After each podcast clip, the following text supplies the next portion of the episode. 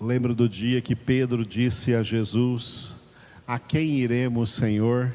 Só tu tens palavras de vida eterna. Aleluia, essas palavras estão aqui conosco. Nós estamos meditando no livro dos Atos dos Apóstolos, capítulo de número 13, a primeira viagem missionária do apóstolo Paulo. E neste capítulo 13 estamos vendo versículo por versículo da pregação que o apóstolo Paulo realizou na sinagoga judaica da cidade de Antioquia da Pisídia, na região da Galácia, para onde depois ele escreveu a carta aos Gálatas.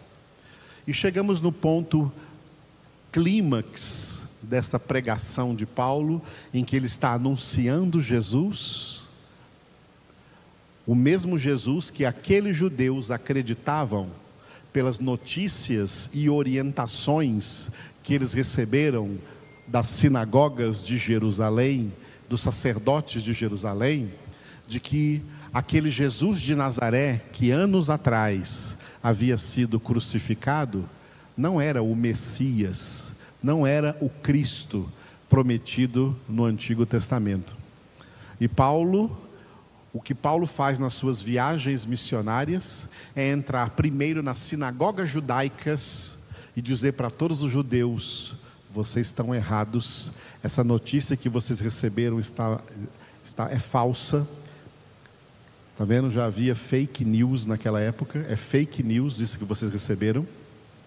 As orientações que os sacerdotes judeus de Jerusalém deram para vocês são orientações erradas, porque aquele Jesus que foi crucificado é o Filho de Deus, é o Salvador.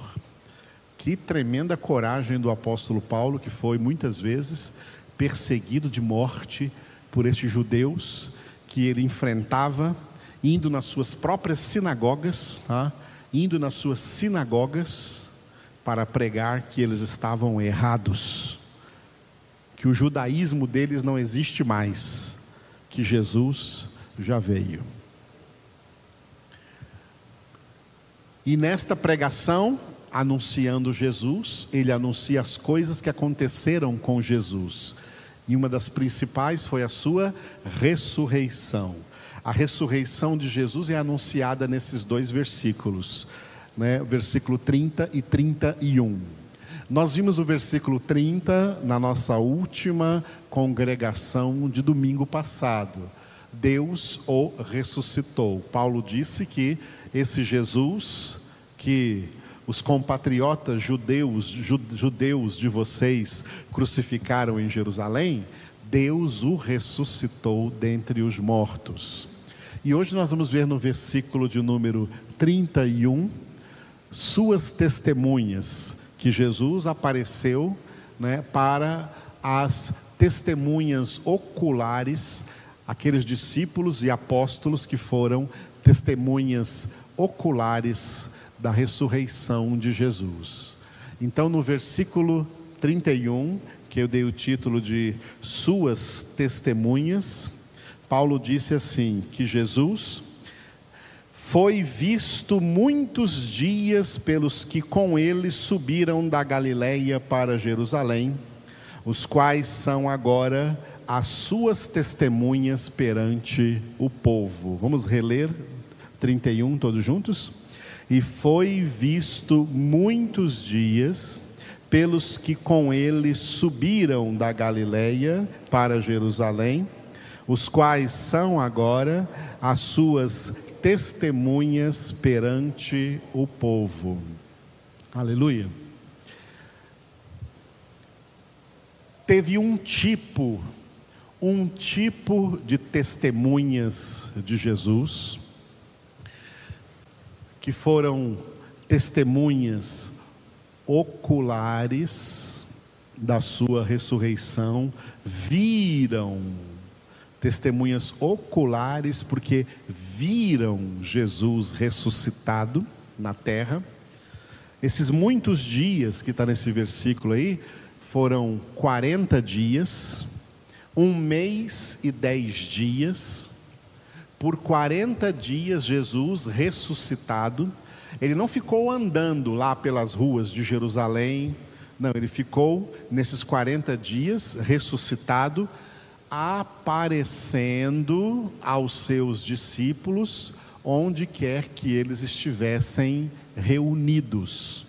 Onde os discípulos se reuniam, a portas fechadas, porque havia uma perseguição dos judeus contra eles, aonde eles se reuniam a portas fechadas, mesmo as portas estando fechadas, Jesus aparecia ressuscitado no meio deles, falando com eles e fazendo uma revisão de tudo que ele pregou para eles durante os cerca de três anos e meio do seu ministério.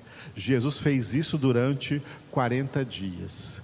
Esses discípulos foram então essas testemunhas oculares, além de ser testemunhas oculares, foram testemunhas auriculares, porque eles ouviram a voz do Senhor Jesus Cristo ressuscitado pregando a eles o Evangelho, e foram também testemunhas tangíveis, porque eles chegaram a tocar no Senhor, a comer com Ele, a estar na intimidade do Senhor durante esses 40 dias.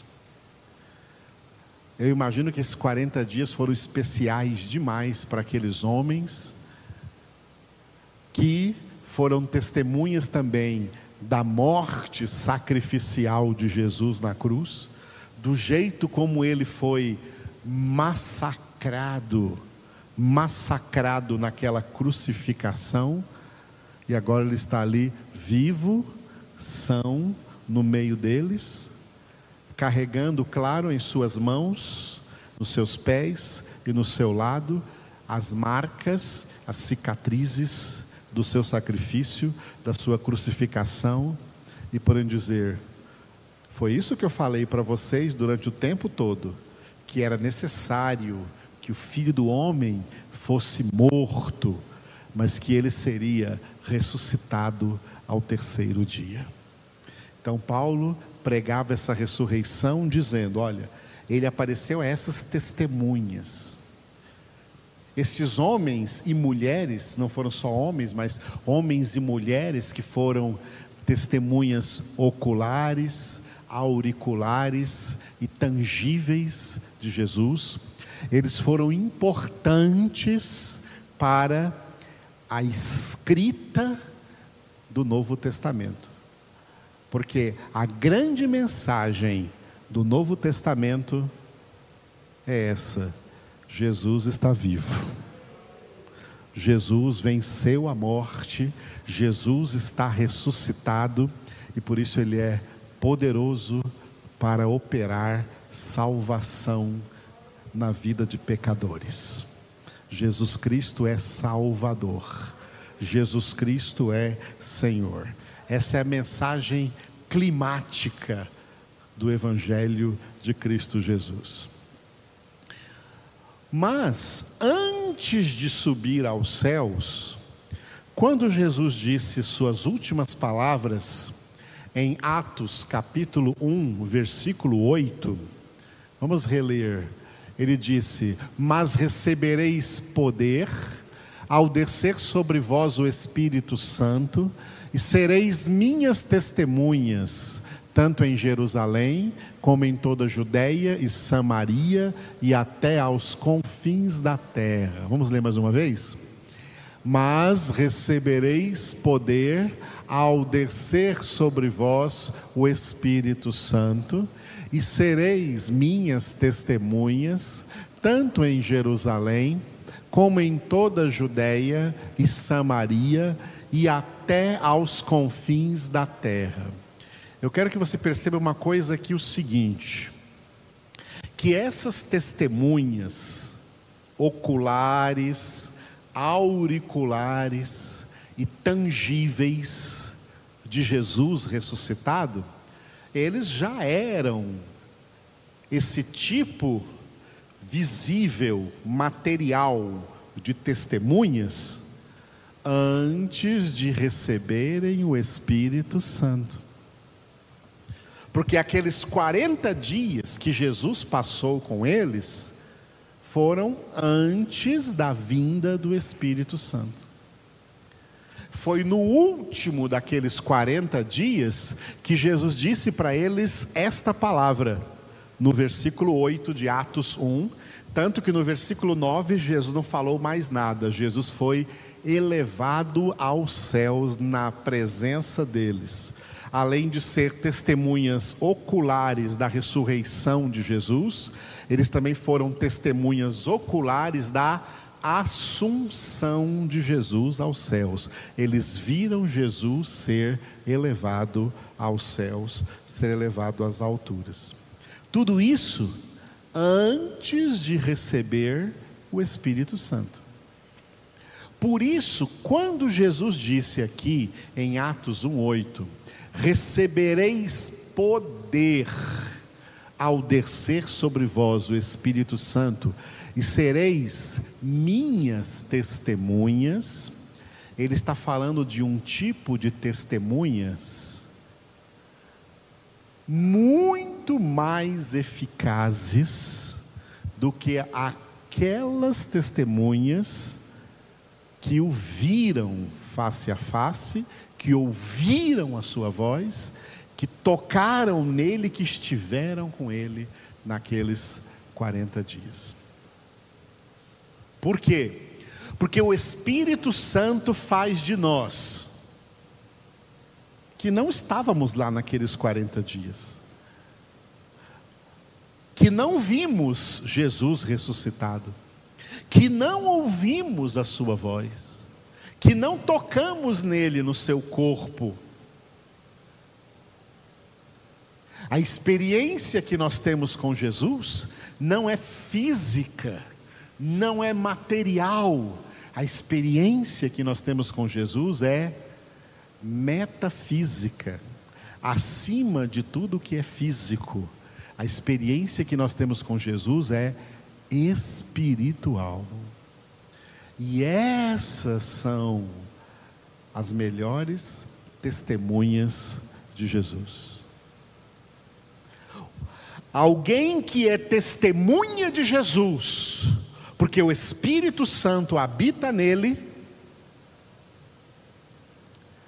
é mais do que alguém que tenha visto Jesus, mas o Espírito Santo não habitava nele.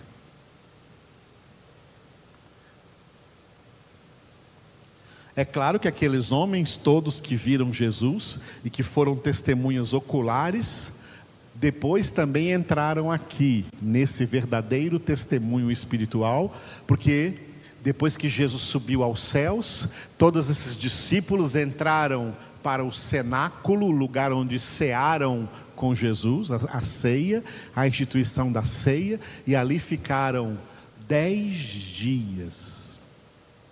E aí, nesses dez dias, se completaram cinquenta os 50 dias depois da Páscoa judaica, que era a festa do Pentecostes.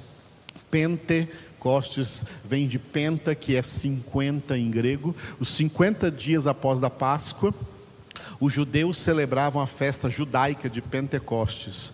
Desses 50 dias, 40 Jesus ficou aparecendo para eles. E os outros 10, eles ficaram em oração, aguardando esse Espírito Santo chegar, esse Espírito Santo vir sobre eles e revesti-los de poder para serem mais do que testemunhas oculares, para serem mais do que testemunhas auriculares, para serem mais do que testemunhas tangíveis, para serem testemunhas verdadeiramente espirituais de Cristo Jesus. Qual a diferença desses dois tipos de testemunhos? Que o outro testemunho, auricular, ocular, tangível, são experiências externas. eles viram Jesus fora deles. Eles ouviram Jesus que estava fora deles. Eles tocaram em Jesus que estava ali fora deles. Mas quando o Espírito Santo vem, o Espírito Santo coloca Jesus dentro deles. Entende porque o testemunho espiritual é maior do que o testemunho físico, material? E como são ignorantes aquelas pessoas que dizem assim: ó, eu só acredito se eu ver. Que foi o caso do apóstolo Tomé, e que naqueles 40 dias Jesus chamou a atenção dele. Que é isso? Creste porque viste? Benditos os que não viram e creram. Como são pobres espiritualmente as pessoas que acham que tem que ver para crer. Porque o testemunho espiritual que procede de dentro, que procede do nosso interior, é esse testemunho que tem poder acima de todo testemunho físico, visível, material, tangível. Testemunho físico é pouco, é pouca coisa. É um testemunho meramente emocional, porque o corpo tem os cinco órgãos que, que o ligam com a, os cinco sentidos da alma. E olha, tá? O homem carnal, as pessoas carnais, sabe como elas vivem? elas vivem no que se chama de o mundo dos sentidos. Elas vivem de acordo com os seus sentimentos. E é por isso que o mundo inteiro jaz no maligno, porque os sentimentos são enganosos. Os sentimentos não trazem o verdadeiro, concreto testemunho da realidade. Eles dão apenas uma pequena dica, é só um sentimento. Jesus não pode ser para nós um mero sentimento. Ah, eu estou sentindo Jesus. É isso que faz aquilo que eu falei no início aqui de Tiago, homens de ânimo dobre. São cristãos emocionalistas cristãos que têm uma fé puramente emocional, como está lotado deles hoje por causa das últimas heresias que vieram sobre as igrejas nos últimos 40 anos e na virada do século, que foi também virada do milênio, onde unção passou a ser chamada de emoção. Ai, aquele culto teve tanta unção, eu senti a unção. São crentes sentimentalistas crentes movidos pelo emocional. A Bíblia diz que filhos de Deus não são movidos pelo emocional, são movidos pelo Espírito Santo. Romanos 8,14. Os que são filhos de Deus são guiados pelo Espírito de Deus. E como que o Espírito Santo guia os filhos de Deus? Como Jesus ensinou em João 16, 13. O Espírito da verdade vos guiará a toda a verdade. Como que o Espírito Santo faz isso? Como que o Espírito Santo nos guia toda a verdade? Fazendo o que Paulo escreveu em 2 Coríntios 3:3.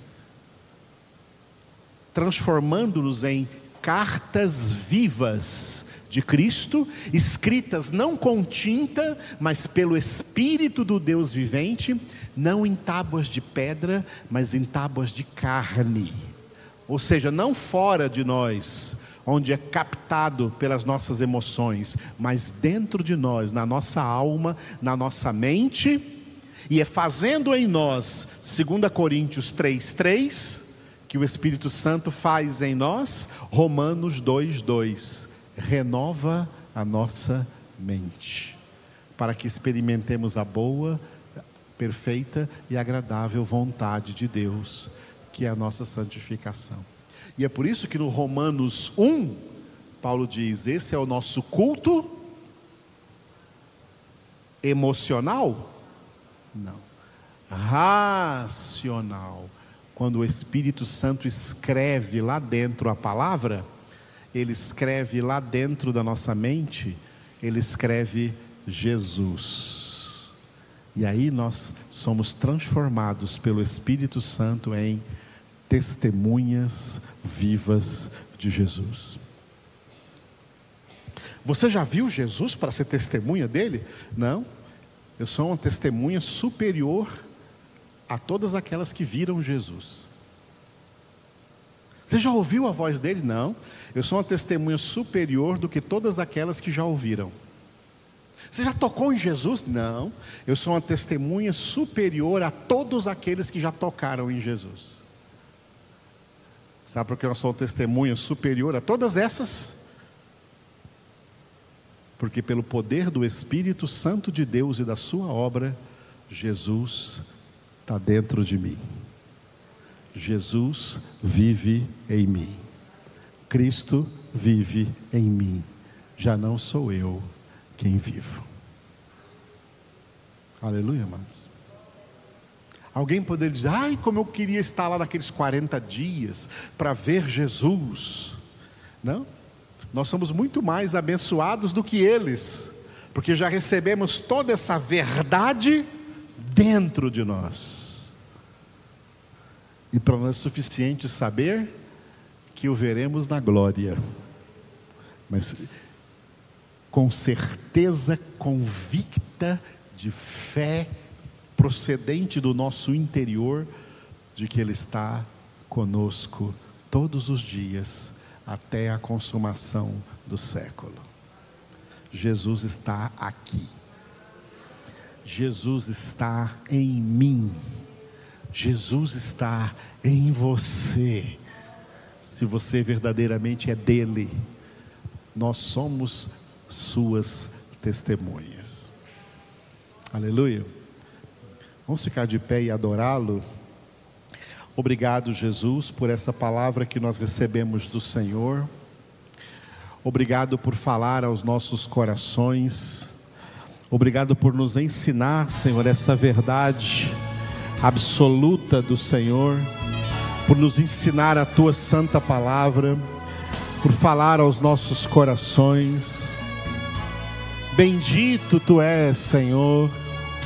Adoramos e glorificamos o teu nome pela grandeza do teu poder, porque nós somos feitos por ti, tuas testemunhas porque recebemos o poder ao descer sobre nós o Espírito Santo, fazendo de nós testemunhas verdadeiramente espirituais, testemunhas palpáveis da tua presença, porque tu estás em nós, tu habitas em nós, nós somos a tua santa morada. Adoramos o teu nome, Senhor, glorificamos a ti Obrigado porque tu estás presente na vida de cada um dos meus irmãos e irmãs aqui presentes, daqueles que me acompanham ao longe nessa oração, nessa congregação, daqueles em que essa palavra ainda vai chegar. Eu te louvo porque o Senhor está vivo na vida do Paulo Isaac, meu filho, na vida da Maressa, para curá-los, dar-lhes saúde. O Senhor está vivo na vida, Senhor, de cada homem de cada mulher que verdadeiramente pertence a Ti e que te busca e que te adora e que engrandece o Teu nome. Derrama sobre todos, ó Deus, o Teu amor e a plenitude do Teu Espírito Santo. Vem, Espírito de Deus, enche nossas vidas, enche essas casas, enche essas famílias, enche esses casais, essas crianças, jovens, adolescentes em nome de Jesus.